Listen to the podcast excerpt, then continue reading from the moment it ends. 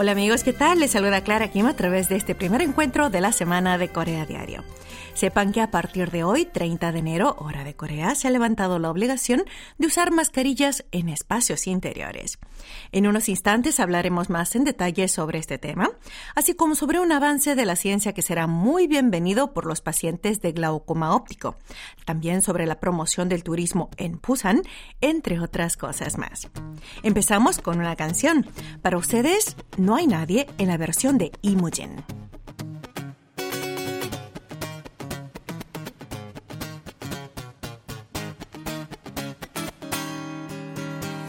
여보세요?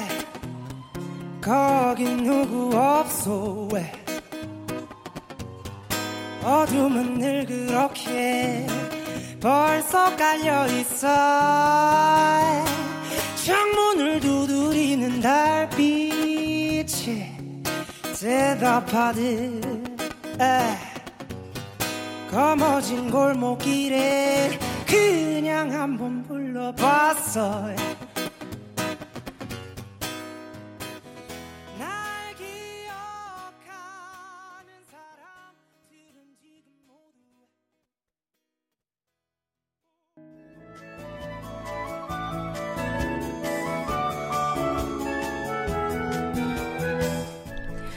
decía, a partir de hoy, 30 de enero, no usamos mascarillas sanitarias en espacios interiores. Es que el gobierno surcoreano ha decidido eliminar la obligación de usar estos protectores faciales, considerando la disminución de casos de COVID-19 a nivel nacional, en particular la merma de casos graves y muertes a causa de esta infección y la capacidad de respuesta médica estable después de haber levantado la obligación de usar mascarillas en espacios abiertos y al aire libre, ahora ya podemos prescindir de estas también bajo techo. No obstante, se han dejado algunas excepciones. Consecuentemente, a partir de hoy es posible andar sin mascarillas en la oficina y sitios de trabajo, así como en escuelas, jardines de infancia, guarderías, centros de bienestar para personas mayores, hipermercados y grandes almacenes, en fin, casi todos los sitios públicos. Sin embargo, se mantiene el uso obligatorio de estos artículos sanitarios al usar transportes públicos, instalaciones vulnerables a infecciones e instituciones médicas.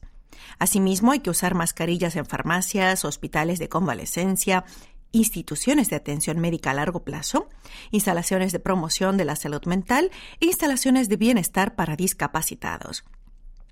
El uso de mascarillas es obligatorio solo en el momento de abordar y viajar dentro de un transporte público, por lo que no hace falta usarlas en las estaciones de metro, en las estaciones de tren y aeropuertos donde se espera el transporte público.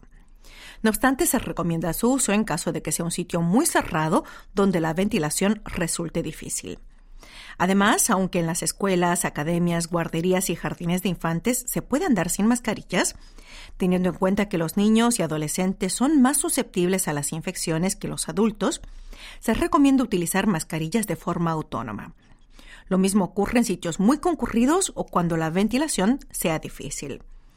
Por otra parte, las personas que tengan síntomas de COVID-19 o hayan estado en contacto con un infectado, se les recomienda el uso de mascarillas protectoras. Lo mismo ocurre con los grupos de alto riesgo o con las personas que están en contacto con este estrato vulnerable.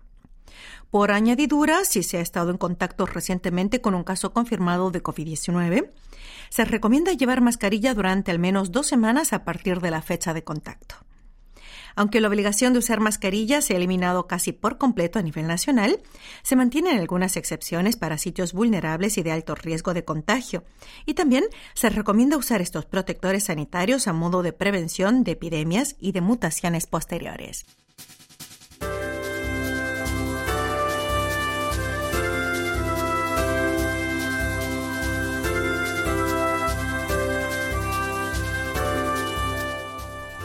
¿Conocen Busan?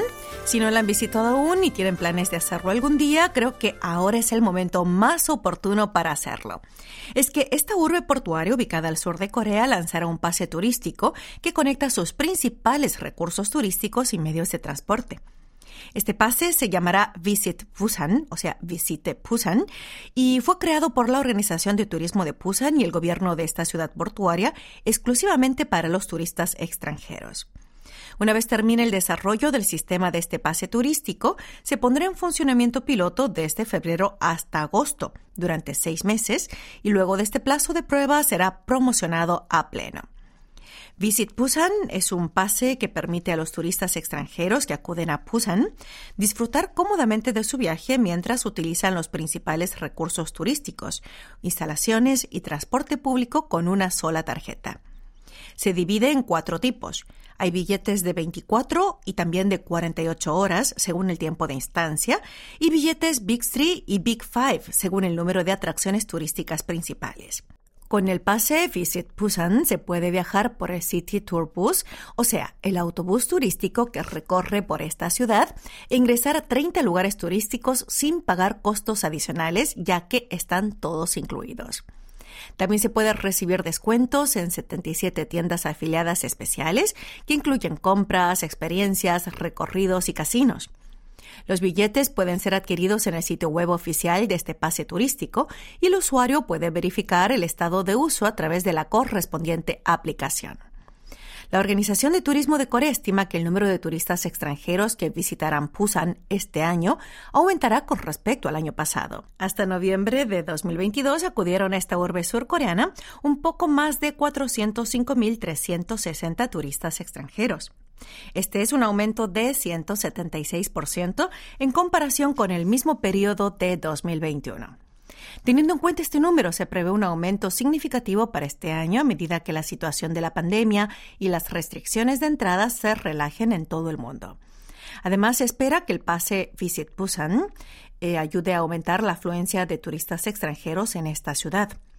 La Organización de Turismo de Corea, por su parte, planea realizar recorridos y eventos tanto en línea como fuera de línea para promover el uso del pase Visit Busan entre los visitantes foráneos. Además, en marzo abrirá la oficina de Seúl de la Organización de Turismo de Busan en la Plaza de Turismo de Seúl en Chungno, aquí en Seúl, para atraer también a los turistas nacionales. El objetivo es establecer una base de marketing en Seúl y desarrollar productos turísticos vinculados a Busan y el área metropolitana utilizando la infraestructura del área capitalina. Hacemos una pausa para escuchar esta canción de Davichi, Pari Pari 8282. Luego continuamos con más Corea Diario.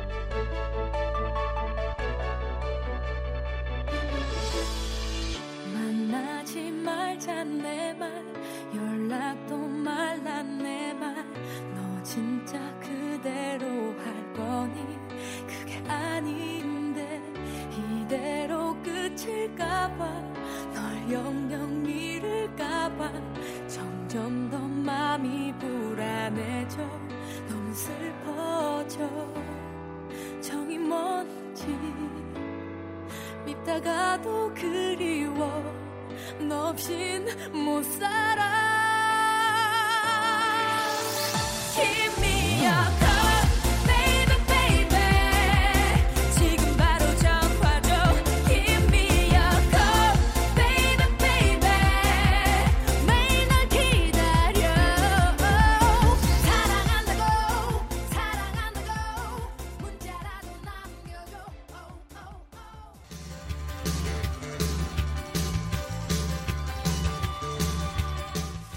pasa en Asia?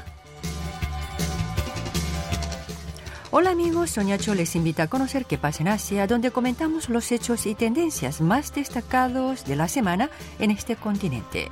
Comenzamos.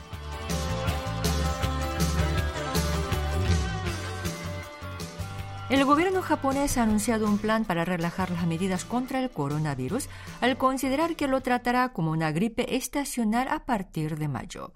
Según una encuesta telefónica de un medio local, dos de cada tres japoneses apoya esta medida. El sondeo tuvo lugar los días 28 y 29 de enero y refleja que el 62% de los encuestados respondió a favor de rebajar las medidas contra el coronavirus. La Ley de Enfermedades Infectocontagiosas de Japón cataloga al COVID-19 como enfermedad contagiosa tipo 2, que incluye a otras como el MERS. No obstante, a partir del 8 de mayo, el gobierno de Japón incluirá el coronavirus como tipo 5, nivel similar a la gripe estacional.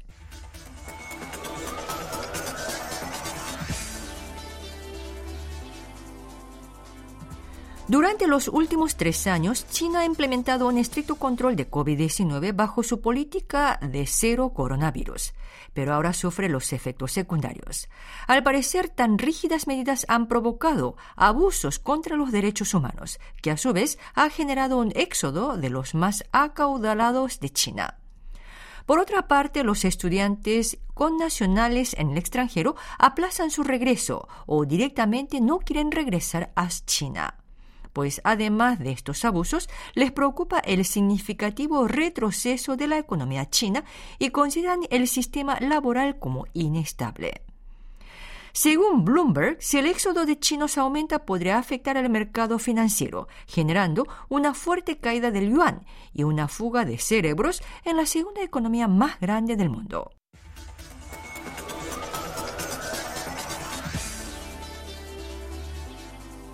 Nos vamos ahora a Filipinas, donde una pareja de recién casados es noticia, pues para la boda usaron un ramo hecho con cebollas.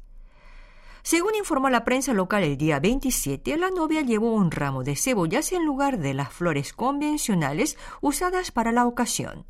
Debido a la inflación, la novia sugirió usar cebollas para su buque nupcial, pues además se pueden comer tras la ceremonia en lugar de usar flores que solo sirven una vez y se tiran.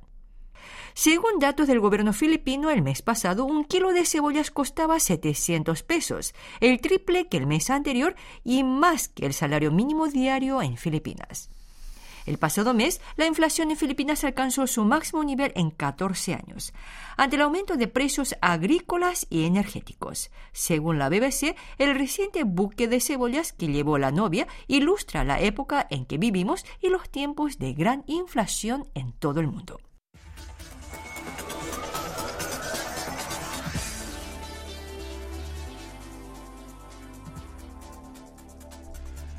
Un tribunal de Tailandia ha condenado a un activista a 28 años de cárcel por insultar al rey en Internet. Mokong Tirakoke, de 28 años y vendedor de ropa online, fue declarado culpable por dos casos de ofensas a la familia real. Según su abogado, los jueces redujeron su pena de 42 a 28 años de cárcel tras declarar en juicio. El tribunal también le impuso una fianza de 300.000 baj, unos 9.100 dólares, además de jurarle en marzo por un tercer caso de difamación en Internet. Según Sunay Pak-su, investigador de la ONG Human Rights Watch, esta pena es la segunda más severa por un delito de ofensa a la monarquía en Tailandia. En 2021 condenaron a 43 años de cárcel a una mujer por este mismo motivo. Según la asociación Thai Lawyers for Human Rights, más de 200 personas han sido condenadas por ofensas al rey desde noviembre de 2020. Acaban de escuchar que pasa en Asia, sigan en sintonía.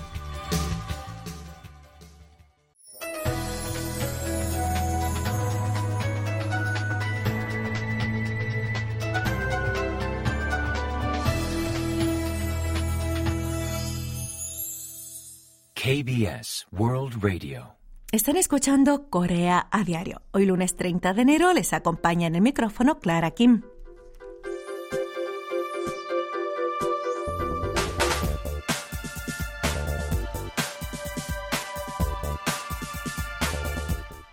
¿Qué harían si un amigo muy cercano, que es el único miembro del grupo de amigos íntimos y es el único que no está casado, les pidiera una cantidad equivalente a aproximadamente una cuarta parte del dinero que les obsequiaron en concepto de regalo de bodas y dice que lo gastará en un viaje para conmemorar su cumpleaños número 40?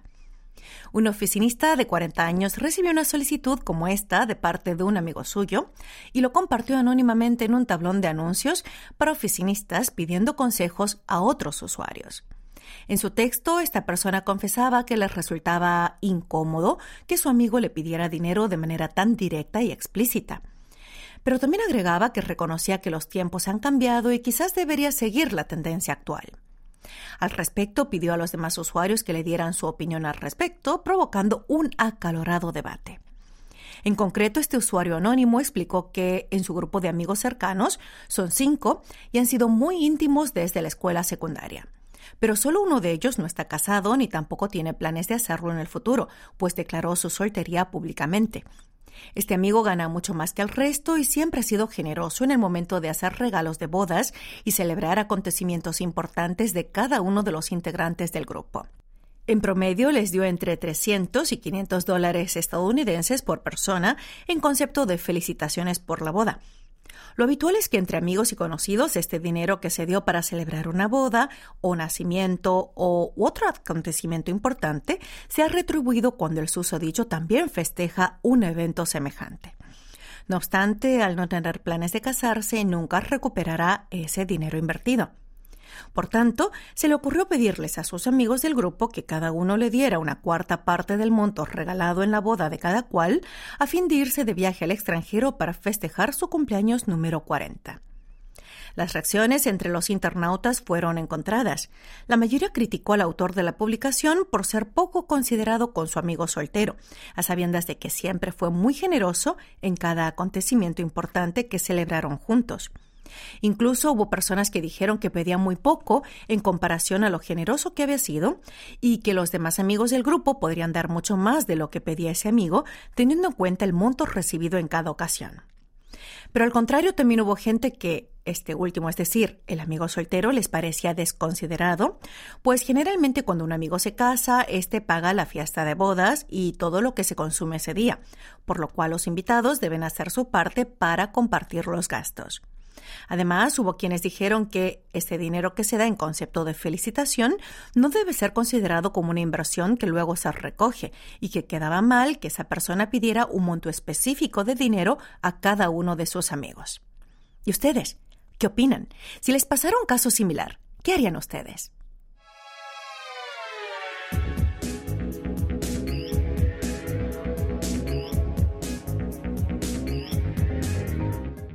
El glaucoma es una enfermedad ocular común causada por el aumento patológico de la presión interna del ojo que provoca un color verdoso de la pupila, dureza del globo ocular, atrofia de la retina y finalmente en casos graves puede llevar a la ceguera. Los pacientes con glaucoma necesitan controlar su presión intraocular durante toda su vida. Por tanto, monitorear y controlar la presión intraocular de los pacientes con glaucoma es esencial para mejorar considerablemente la calidad de vida de estas personas. Al respecto, un equipo de investigación coreano ha desarrollado una tecnología de lentes de contacto inteligentes que integra un sensor de presión intraocular y un sistema de administración de fármacos que gestionan la medición de la presión intraocular y la administración de colirios para el glaucoma. Investigadores dirigidos por el profesor Hanse Wang del Departamento de Ciencia e Ingeniería de Materiales de la Universidad de Ciencia y Tecnología de Pohang, también conocida internacionalmente como POSTEC, desarrolló una lente de contacto inteligente teranóstica con alimentación inalámbrica, equipada con un sensor de diagnóstico de presión intraocular para el glaucoma y un sistema de suministro de fármaco líquido para el control de la presión intraocular. Los resultados de esta investigación se publicaron en el último número de la revista internacional Nature Communications. Hasta ahora, los sensores de presión intraocular para monitorear la presión intraocular en el glaucoma han sido aprobados por la Administración de Drogas y Alimentos de los Estados Unidos y se han comercializado pero no se había desarrollado hasta, ahora ninguna tecnología que pudiera combinar el tratamiento farmacológico adecuado en respuesta a los niveles de presión intraocular. La lente de contacto inteligente desarrollada por el equipo de investigación integra con precisión un sensor de presión intraocular de alta sensibilidad basado en nanocables de halo de oro, un sistema flexible de administración de fármacos, un sistema de inalámbrico de comunicación de energía, así como un chip de circuito integrado para monitorear y controlar la presión intraocular del paciente. La tecnología de lentes de contacto inteligentes desarrollada es un sistema personalizado orientado al futuro que puede maximizar los efectos del tratamiento y minimizar los efectos secundarios al diagnosticar la presión intraocular de los pacientes con glaucoma y también puede usarse para implementar un nuevo paradigma del sistema de tratamiento del glaucoma. Además, este sistema de retroalimentación se puede aplicar a varios dispositivos de atención médica portátiles, así como a lentes de contacto inteligentes. En cuanto se comercialicen estas lentes inteligentes, contribuirá en gran medida a mejorar la comodidad de los pacientes con glaucoma.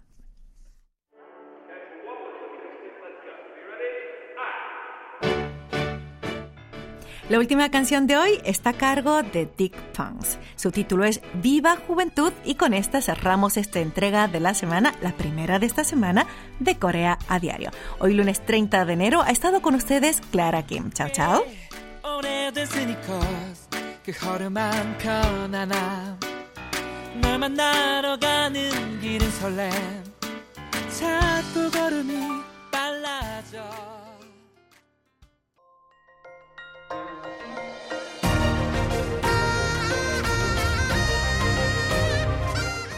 Acaban de escuchar el podcast de KBS World Radio.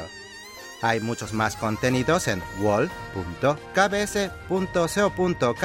barra Spanish. Gracias por seguir en sintonía. KBS World Radio.